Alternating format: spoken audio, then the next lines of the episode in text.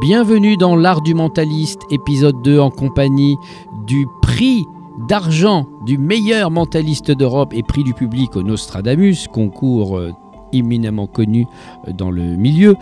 C'est à Mansour, bonjour. Bonjour David Coudizer. Aujourd'hui, nous allons parler voyance. Un sujet que j'adore, que j'étudie depuis des années. C'est fascinant parce qu'on sait que beaucoup de gens consultent euh, des voyants et des voyantes, Mhm. mais on sait aussi qu'il est polémique. Est-ce qu'il y a des vrais pouvoirs psychiques? Est-ce qu'il y a aussi des abus? Aujourd'hui, la voyance, ou en tout cas au sens large, euh, tout ce qui est psychique, spiritisme, voyance, euh, personnes qui font de, de la pendule, du tarot, de la chiromancie, tout ce qui va être tourné autour du...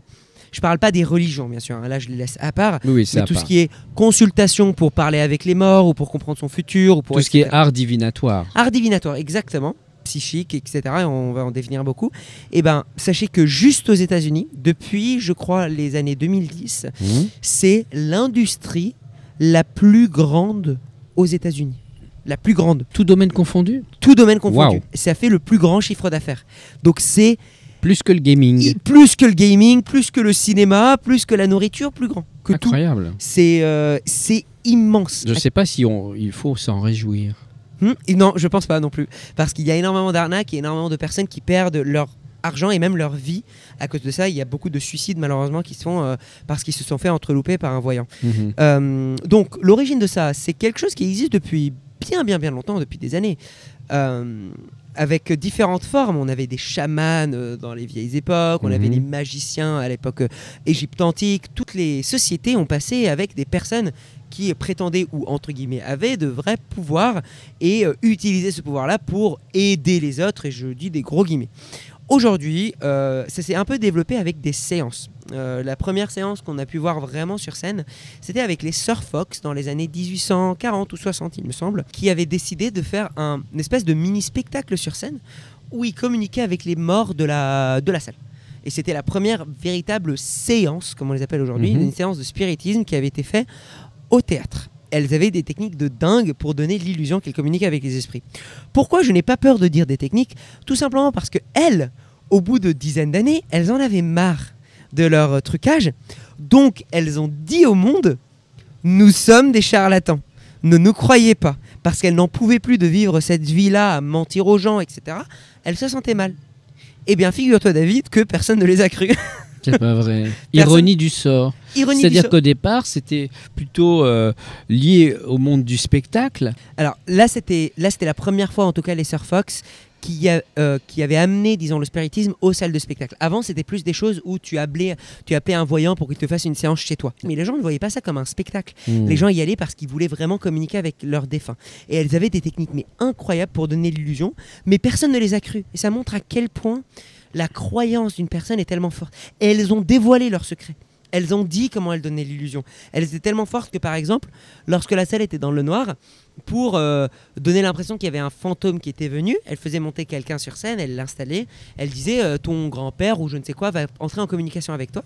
Et après, on entendait immédiatement un bruit, un cracotement, comme si euh, un esprit était venu. Et tout le monde flippait quand ils entendaient ce cracotement. Hmm. Et ben en fait, les Sir Fox avaient appris depuis plusieurs années à craquer leurs doigts de pied C'est pas vrai. en Dans, secret. dans Mais- leurs chaussures. dans leurs chaussures, exactement. Et comme en fait, du coup, bah, elles ne touchent rien, il n'y a rien qui se passe et tout est visible, c'est totalement invisible dans leurs chaussures.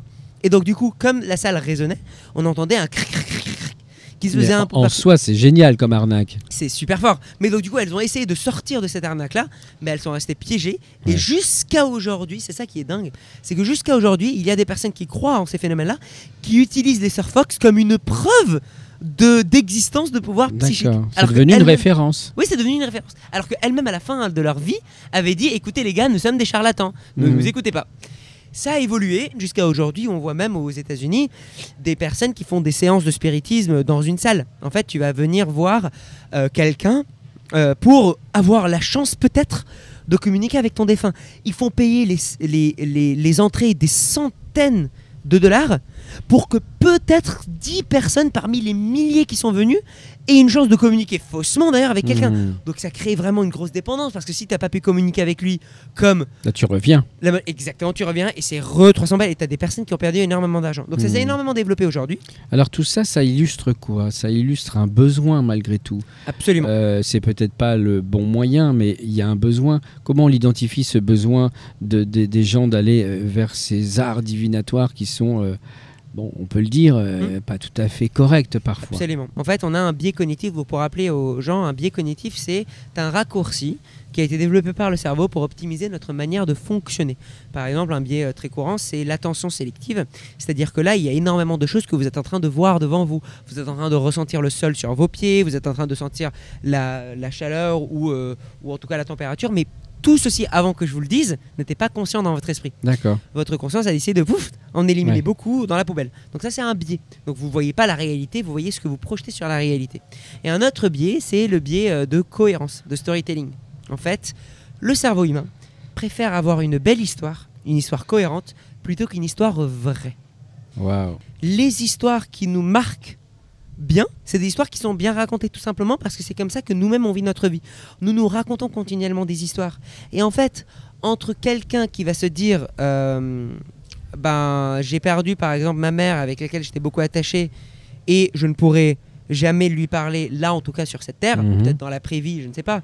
Euh, mais là, je pourrais pas aller- euh, jamais lui parler. Ou alors quelqu'un qui lui dit euh, Regardez, prenez ce caillou parce que ça lui a connecté. Et dès lors que vous frottez ce caillou trois fois, Hmm. elle vous évoquera, elle pourra vous communiquer avec elle, bah c'est plus beau. On a envie d'y croire. Exactement. Hmm. Parce que c'est un vrai besoin. Mais on le fait tous. hein. C'est un peu l'équivalent à la médecine de l'effet placebo. Absolument. C'est un truc de croyance va amener de la réalité. Finalement, en fait, le cerveau humain confond, et ça, ça a été montré, et c'est dingue, l'imagination et la réalité. Si je vous dis là, par exemple, euh, ne pensez pas à un chat noir. Eh Première ben, chose qui apparaît, bah qui oui. app- c'est un chat noir. J'y pensais pas juste avant. Euh, Voilà, tu pensais même pas juste avant et tu l'as fait quand même. Et ce qui est dingue, c'est que du coup, là, ce chat noir-là, tu l'as vu aussi clairement que si je te disais qu'est-ce que tu as mangé ce midi? Mhm. En fait, parce que le cerveau les stocke de la même manière. Donc il fait pas de différence. C'est pas de différence. Parce que le cerveau stocke l'imagination et la réalité de la même manière. Parce que tout simplement, c'est notre réalité qu'on construit. Donc les voyants, c'est ça. Ils vont jouer sur, en fait, un besoin, un besoin d'explication, un Hmm. besoin de sens, disons, qui va être donné. Je fais une immense différence entre tout ce qui va être voyance et qu'on appelle magie au sens large Mhm. et religion. Et l'immense différence euh, entre les deux, c'est une différence qui avait été dite dans un très bon livre euh, de psychologie qui étudie tout ce qui est voyance et sectarisme. C'est euh, Belief in Supernatural, belief, Believing in Magic. Vous trouverez les références trouverez en les dessous du en podcast. dessous. Et où il disait la grosse différence entre la magie, je parle pas de la magie de scène, hein, je parle Mhm. magie dans le sens psychisme, voyance, euh, tarot, euh, spiritisme, etc.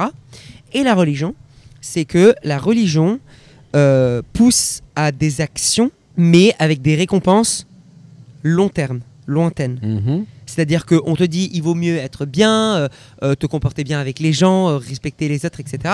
Parce que si tu fais ça, dans la vie d'après, euh, tu seras récompensé. C'est le karma. Voilà, c'est un peu le karma. Alors que la magie, il y a un truc de culpabilisation instantanée et de résultat direct. C'est-à-dire, par exemple, les personnes qui se font passer, euh, par exemple, pour des faith healers. Les faith healers, on en a moins en France, ça existe quand même, mais c'est énormément étendu aux États-Unis. C'est catastrophique. C'est des prêtres ou des pseudo-prêtres qui disent qu'ils sont en communication directement avec Dieu et qui peuvent soigner n'importe quelle maladie, des Hmm. cancers, euh, des aveuglements, etc.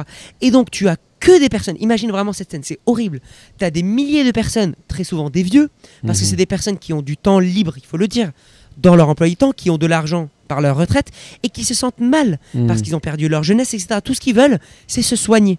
Donc ils y vont en milliers et eux, en utilisant des trucages et des techniques de mentalisme, leur donnent l'impression qu'ils les soignent, mais en réalité leur font plus de mal. Par exemple, tout simplement avec un l'effet placebo, donc c'est-à-dire si je te donne l'impression, si tu crois que je peux te soigner, tu vas te soigner Mhm. parce que le cerveau s'auto-soigne et il auto-soigne le corps. Deuxième chose aussi, l'adrénaline.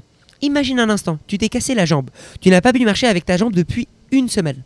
Par contre, tu arrives là, tu montes sur scène, moi je commence à danser comme je suis en transe en mode Ah il y a Mhm. d'immenser de la musique et t'as mille personnes qui te crient en même temps marche, marche David, marche. Bah bien sûr tu vas courir un marathon parce que Ah tu ouais vas avoir de l'adrénaline.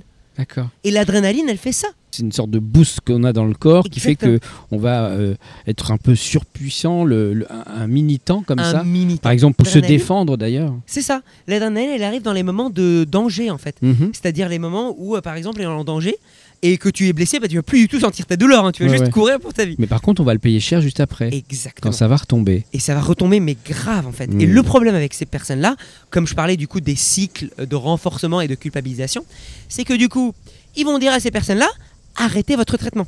Et donc il y a beaucoup de personnes par Wow. exemple qui vont avec un cancer, ils leur font c'est bon, vous êtes soignés, eux ils sentent plus de douleur et ils leur disent Mm. arrêtez votre chimio.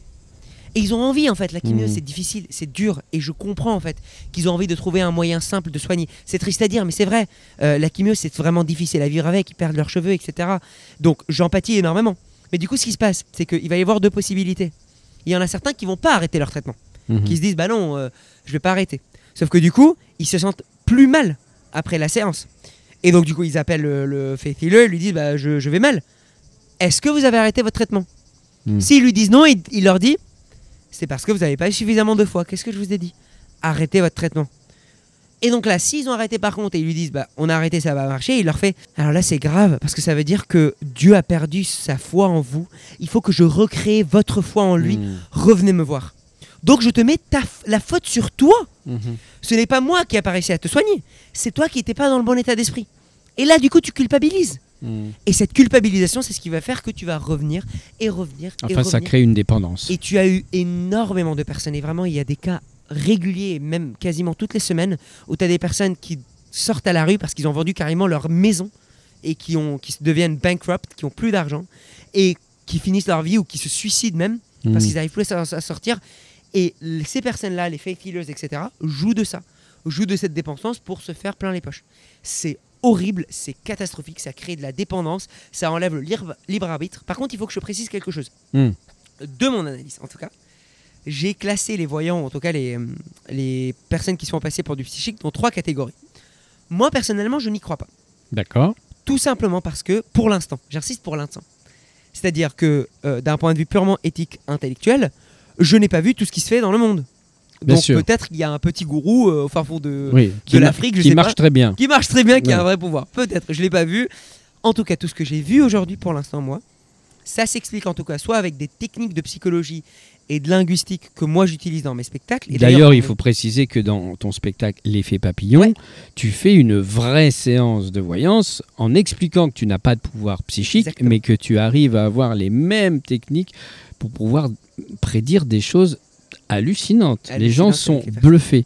Et puis ensuite, tu désamorces en disant attention, j'ai juste reconstitué une fausse séance de voyance. Exactement. Les gens en ressortent très troublés. C'est quelque chose d'ailleurs que je voulais explorer avec mon deuxième spectacle, La mystérieuse histoire de Thomas Paul Garast, où là je joue le rôle d'un voyant et je rentre beaucoup plus là-dedans. Mmh. Mais c'est quelque chose qui me fascine. Donc moi, pour l'instant, je n'y crois pas, parce que tout ce que j'ai pu voir, euh, c'est des choses que moi, je peux refaire, en tout cas avec suffisamment d'entraînement. Donc, comment je classe maintenant les voyants? Pour moi, il y a trois catégories. La première, c'est euh, les voyants qui croient qu'ils ont un vrai pouvoir. J'en ai Mhm. rencontré. Et moi, avec mon recul, j'arrive à voir si les personnes savent ce qu'elles font et les techniques qu'elles utilisent, ou si en fait elles croient qu'elles ont un vrai pouvoir. Tout simplement parce qu'en fait, vous-même, vous qui écoutez, je pourrais vous apprendre à faire euh, une lecture de tarot, à n'importe qui, en 30 minutes. Tout simplement parce que le jeu de tarot, ça fait des milliers d'années qu'il existe, des milliers. Il s'est raffiné avec des techniques de biais cognitifs et psychologiques qui sont incorporées même dans les cartes. Donc si vous apprenez juste la signification des cartes et que vous faites ça, le cerveau humain de la personne en face va rattacher les choses que vous dites à son vécu. Mhm. C'est ce qu'on appelle l'effet Barnum. Barnum, c'est je vais vous dire des choses et vous ne pourrez pas vous empêcher de rattacher ça à votre vécu. D'accord. Donc la personne en fait qui fait ça croit qu'elle a un vrai pouvoir et du coup elle a envie d'aider. Ou alors elle a tout simplement une bonne intuition. On a des intuitions qui sont différentes dans différents milieux. Il y a des personnes qui sont naturellement intuitives et réceptives aux petits signaux de stress ou de danger. Donc ces personnes-là vont être d'excellentes voyants parce qu'ils vont immédiatement dire à quelqu'un Je sens que tu as des problèmes avec ta relation amoureuse ou je ne sais quoi. Tout simplement parce qu'ils le ressentent. Donc ça c'est génial. Euh, et moi ça me gêne pas du tout ça parce que en fait je trouve que eux ils essa- essayent d'aider les gens comme un médecin essaye d'aider les gens avec ses croyances à lui. Deuxième catégorie, j'ai des amis qui sont là-dedans. C'est des gens qui savent, qui utilisent des techniques, qui savent qu'ils ne sont pas voyants, qui se font quand même passer pour des voyants pour créer un bien. Et comme on l'a vu en fait, Si on enlève le côté addiction, Mhm. effectivement, ça fait du bien de raconter une belle histoire. Ça permet de vivre avec un trauma. Ça permet de se rassurer. Ça permet de dépasser quelque chose. Ça permet de, de transposer. Si vous croyez que j'ai un pouvoir et que je vous dis, dans deux semaines, vous allez avoir une augmentation dans votre boulot car vous allez cartonner, Mhm. et ben ça va se passer. Ah bon? Oui. Bah, c'est plutôt une bonne nouvelle alors. C'est plutôt une bonne nouvelle. Mais la raison pour laquelle est simple, c'est que c'est pas moi qui l'ai prédit. C'est moi qui l'ai induit. C'est-à-dire, d'abord, la première étape dans une séance de voyance, et ça vous le remarquerez toujours, c'est qu'il y a une création de liens de contact et de preuves de pouvoir. Mhm. Quand moi je commence par exemple ma séance dans l'effet papillon, je vais commencer en disant des choses qui sont vraies pour la personne, des choses sur son passé ou sur son présent. Quand je commence à lui dévoiler des choses qui sont vraies là-dedans que je n'aurais pas pu savoir, euh, ton cerveau par exemple David si je te le fais, bah tu vas dire ah purée mais peut-être qu'il connaît des choses, peut-être qu'il a un vrai pouvoir Mhm. et tu vas commencer à te créer une histoire sur moi. Si ensuite j'enchaîne avec une affirmation sur ton futur, ton cerveau va te dire bah si il avait vrai sur mon passé et il avait raison sur mon présent, Il a raison sur mon futur. Absolument. Et donc, ce qui va se passer, c'est que sans t'en rendre compte, tu vas mettre en place inconsciemment les changements nécessaires pour maximiser tes chances, pour atteindre la chose que je t'ai dit. Donc, tu ne vas pas l'atteindre à coup sûr, mais tu vas t'en approcher. C'est comme s'il fallait pas décevoir son Exactement, voyant. Il me l'a dit, donc il faut que je fasse Donc, tout il faut que je fasse. de manière inconsciente ou consciente pour que ça sans arrive. rendre compte. Et le problème, c'est qu'en fait, ça, pour le coup, c'est un côté aussi négatif. C'est-à-dire que si je te dis, je sens qu'en ce moment, euh, ça va pas très bien dans ta vie de couple, et que je sens que dans le mois prochain, vous allez vous quitter, eh ben, ça va se passer aussi. Parce que la personne à qui je dis ça, en fait, malheureusement, sans qu'elle s'en rende compte, va devenir plus agressive avec sa personne, euh, avec euh, Mmh. son conjoint. Elle va commencer à voir des choses qui n'existent pas. Elle va commencer à devenir parano, et lui, du coup, va commencer aussi à se dire mais c'est pas possible, elle a changé, etc. Pourquoi c'est dangereux? C'est que du coup, toi, quand tu pars et que tu, que tu quittes ton conjoint ou ton- ta conjointe, et ben tu te dis oh purée, mon voyant, il avait raison, Hmm. donc je vais aller le revoir. Et du coup, ça crée une dépendance Et c'est ferré. et une perte de libre arbitre. Mhm. C'est-à-dire que moi, j'ai une, euh, j'ai une amie de ma sœur. Sa mère, elle voit régulièrement des, elle voit régulièrement des voyants. Et sa voyante, elle va la voir. Donc, une séance de voyant, je vous dis, c'est aux alentours de 300 à 500 euros la séance. hein. Euh, pour les moins chers, hein. les plus chers, ça peut aller à 1000, 1500. Euh, la séance d'une heure. Maintenant, elle est tellement devenue dépendante qu'à chaque fois, elle doit faire un choix dans sa vie. Elle y demande conseil. compris pour faire des choix de vacances, elle va demander à sa voyante. Mais est-ce que c'est pas un peu. Alors, je, je peux pas mettre tout le Hmm. monde dans le même panier, mais il y a aussi cette tendance euh, au coach personnel. C'est-à-dire que le coaching, euh, maintenant, il y a euh, sur les réseaux, sur YouTube, plein de gens qui sont, qui se déclarent, qui s'auto-déclarent coach euh, professionnel ou personnel, etc. Donc, des conseillers de ta vie quotidienne. Ouais, absolument. C'est pas, c'est pas la, la- la voyance 2.0, ça? Absolument, tu as totalement raison, c'est du charlatanisme euh, 2.0. Alors en fait, il faut pas mettre tout le monde dans le même panier. Oui, oui. Il y a des vrais coachs qui oui, travaillent là-dessus. Moi, je fais du coaching par exemple en entreprise, euh, plus des formations, on va dire. Donc c'est-à-dire la Hmm. différence, c'est que moi, je- j'enseigne des outils que eux pourront réutiliser. Oui, qui existent, euh, notamment la programmation neurolinguistique, La programmation techniques de des négociation, techniques de euh, de pitch efficace, Bien de sûr. communication, voilà. Ça, c'est réel, Voilà. bien sûr. Euh, le coaching, le problème avec ça, c'est que parfois, non, euh, c'est la même chose aussi avec les trois catégories. J'arriverai sur la troisième catégorie juste après. C'est aussi des gens, certains qui croient aussi, qui sont en train d'enseigner et de faire du bien. Hmm. Sauf que le problème, c'est qu'à la majorité du temps, on a du mal à vérifier le résultat sur le long terme.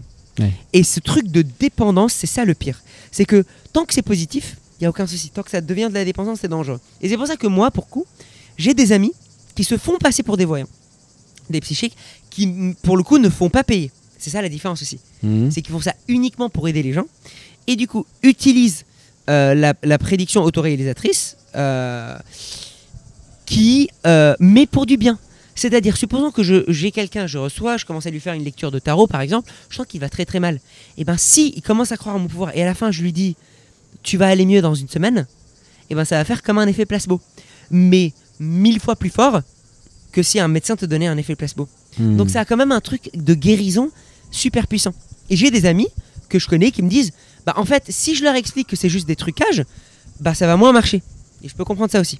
Et la troisième catégorie, ça pour le coup je les déteste, c'est des personnes qui savent qu'ils utilisent des trucages, qui savent qu'ils sont en train de manipuler et qui utilisent ces outils de manipulation et de création de cycles vicieux, etc. Pour l'argent. pour l'argent et pour créer des dépendances Des escrocs. des escrocs. Et le pire, du coup, c'est que ça ruine la vie des gens. Mais vraiment, ça les ruine. Bien sûr. oui. Voilà. Donc c'est catastrophique. Eh bien, on en sait un peu plus sur la voyance. Euh, avant de conclure, euh, on va parler du, pendule. Et ça, c'est euh, un vrai truc qui fonctionne. Ce n'est pas de la magie, ça c'est important que tu le dises. T'as Mansour, on va faire un petit focus sur... Sur euh, Midnight Ali.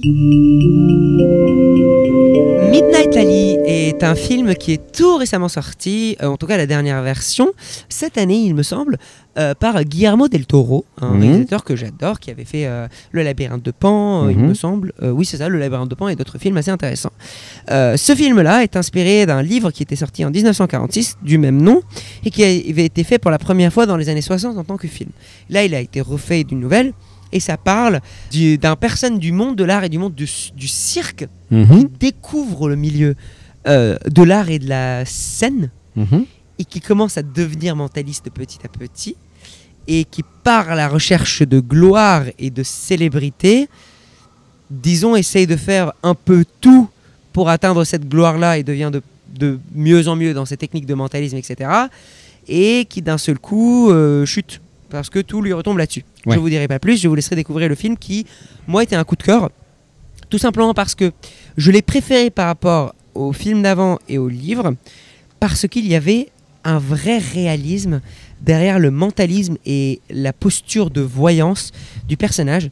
Parce que euh, ce film-là, ils ont travaillé avec deux grands mentalistes Mhm. euh, américains qui jouent à Las Vegas depuis des années. C'est un couple euh, qui joue ensemble et qui font de la télépathie à deux. C'est-à-dire qu'il y en a un qui ferme les yeux et l'autre qui pense à un objet et l'autre devine. Et après, ils prennent des objets de différentes personnes dans la salle et l'autre personne tout en ayant toujours les yeux bandés euh, devine c'est super fort ils sont très bons à ce qu'ils Mm. font et du coup ils ont consulté avec Guillermo, Guillermo del Toro sur leur technique leur vraie technique qu'ils utilisent en spectacle et dans le film j'étais vraiment étonné à quel point ils expliquent des vraies techniques utilisées jusqu'à aujourd'hui en spectacle de mentalisme D'accord. donc c'est très réaliste.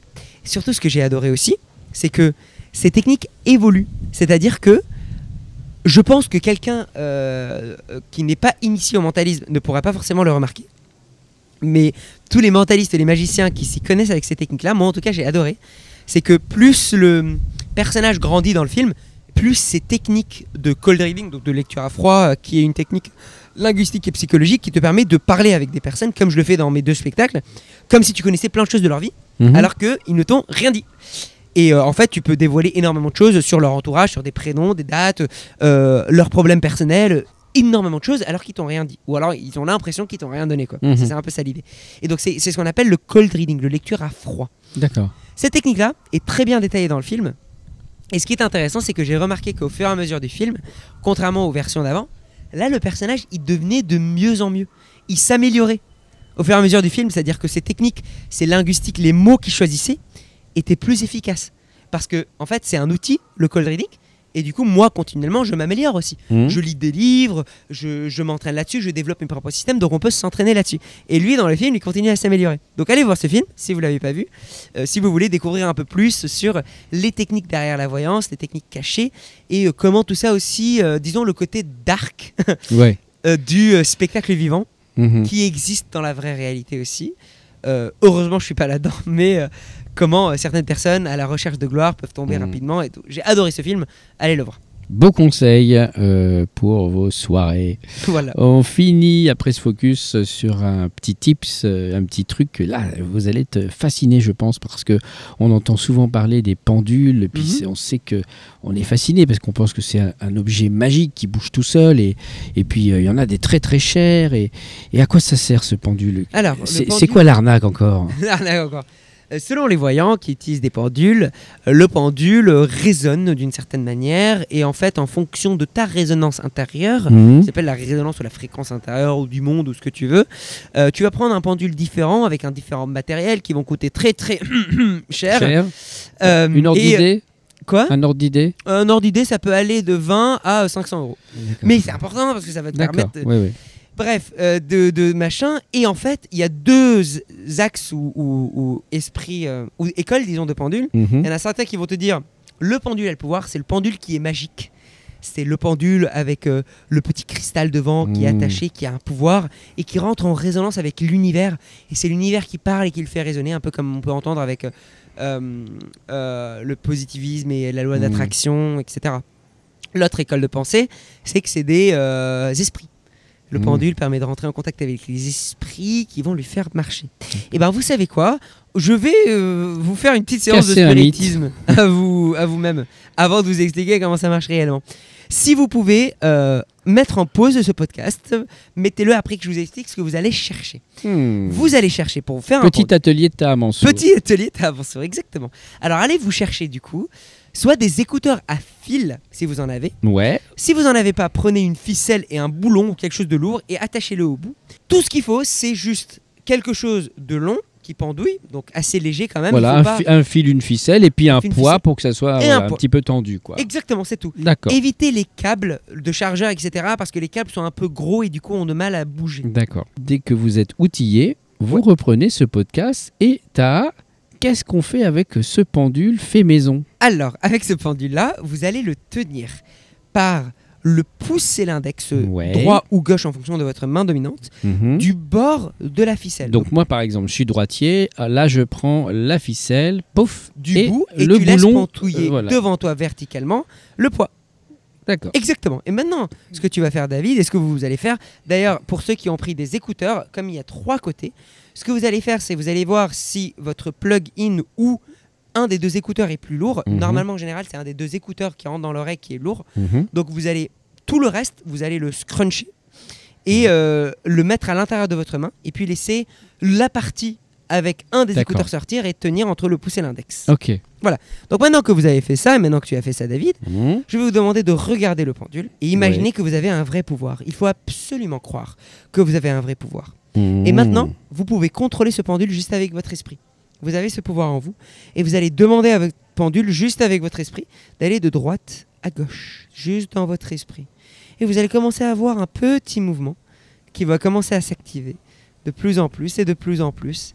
Et plus vous voyez ce mouvement-là, plus il s'active, de plus en plus grand et de plus en plus grand, jusqu'à ce que vous voyez un très joli mouvement apparaître de droite à gauche. Ça commence là, non? Exactement, c'est ça.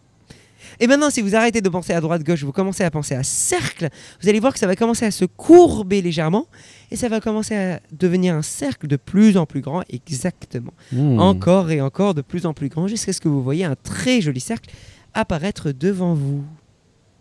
Voilà, encore et encore. Ça marche. C'est ouf, hein Ce pendule-là, en fait, comment ça marche? Ce n'est pas du tout un esprit ou euh, l'univers qui résonne, c'est vous. C'est ce qu'on appelle l'effet idéomoteur. L'effet idéomoteur, c'est un phénomène qui dit qu'à chaque fois que l'on pense à quelque chose, nous avons toujours une réaction physique inconsciente derrière qui fait bouger nos muscles. On réagit toujours par rapport à ça. Je donne un exemple. S'il y a des hommes qui m'écoutent euh, ici maintenant, Il y en a. si je vous dis de penser à Clara Morgan, une top modèle, euh, certains d'entre vous, vous allez avoir une réaction physique Incontrôlable. Incontrôlable, exactement. Euh, et donc, du coup, notre corps nous trahit tout le temps. Ce qui se passe ici, c'est que quand vous pensez cercle, vous pensez droite-gauche, vos doigts, votre cerveau envoie un signal inconscient, musculaire. Et du coup, vous bout des doigts, mais tout légèrement, vous commencez à bouger droite-gauche. Mais c'est très difficile de voir ça d'une manière visible, Oui, oui. parce que c'est tout petit. Et en fait, un pendule, ce que c'est, c'est un amplificateur. Donc, le tout petit mouvement qui était en haut s'amplifie et devient un mouvement beaucoup plus grand en bas.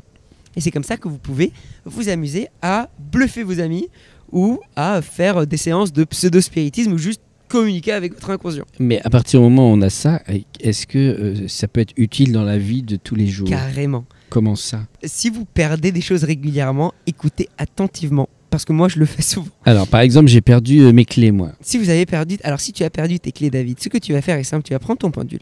Et là maintenant, on est d'accord que c'est ton inconscient qui a fait bouger Mhm. le pendule.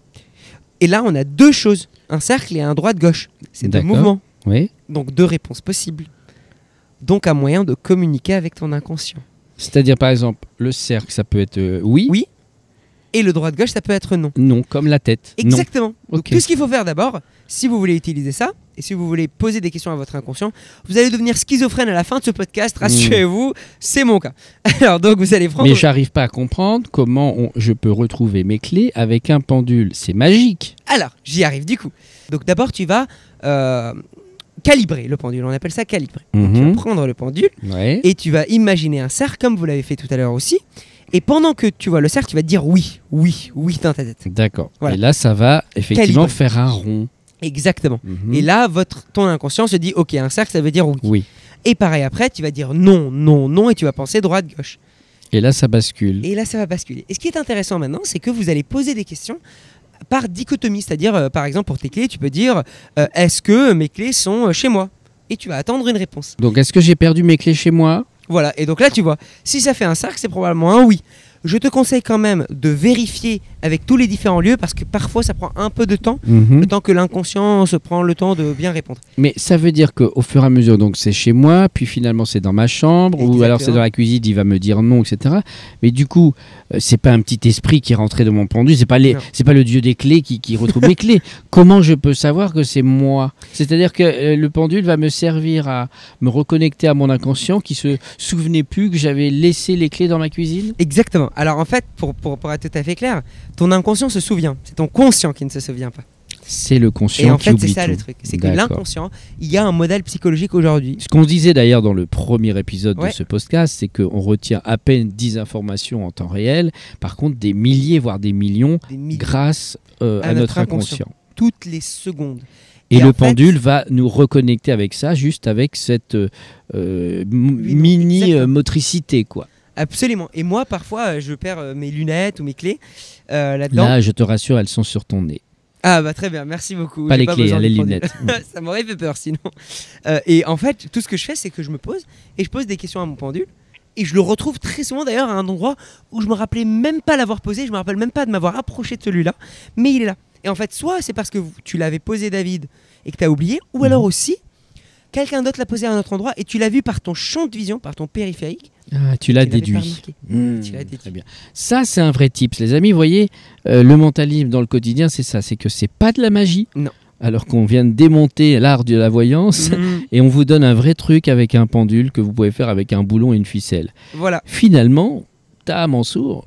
Et si tout partait de vous Et si tout partait de vous, exactement. Merci. Je suis très curieux. euh, N'hésitez pas à nous envoyer euh, vos messages par rapport au pendule. Je serais très Oui, curieux. ou euh, vos de photos de pendule fait. Vos maison. photos de pendule, Bah oui. absolument. Est-ce que ça a fonctionné voir chez vous ce que vous avez a- fait là-dedans et si vous avez des questions. Et si ça n'a pas marché, rassurez-vous, plus vous le ferez, mieux ça marchera. Alors, écoutez bien Ta Mansour. Vous pouvez laisser des questions, des commentaires.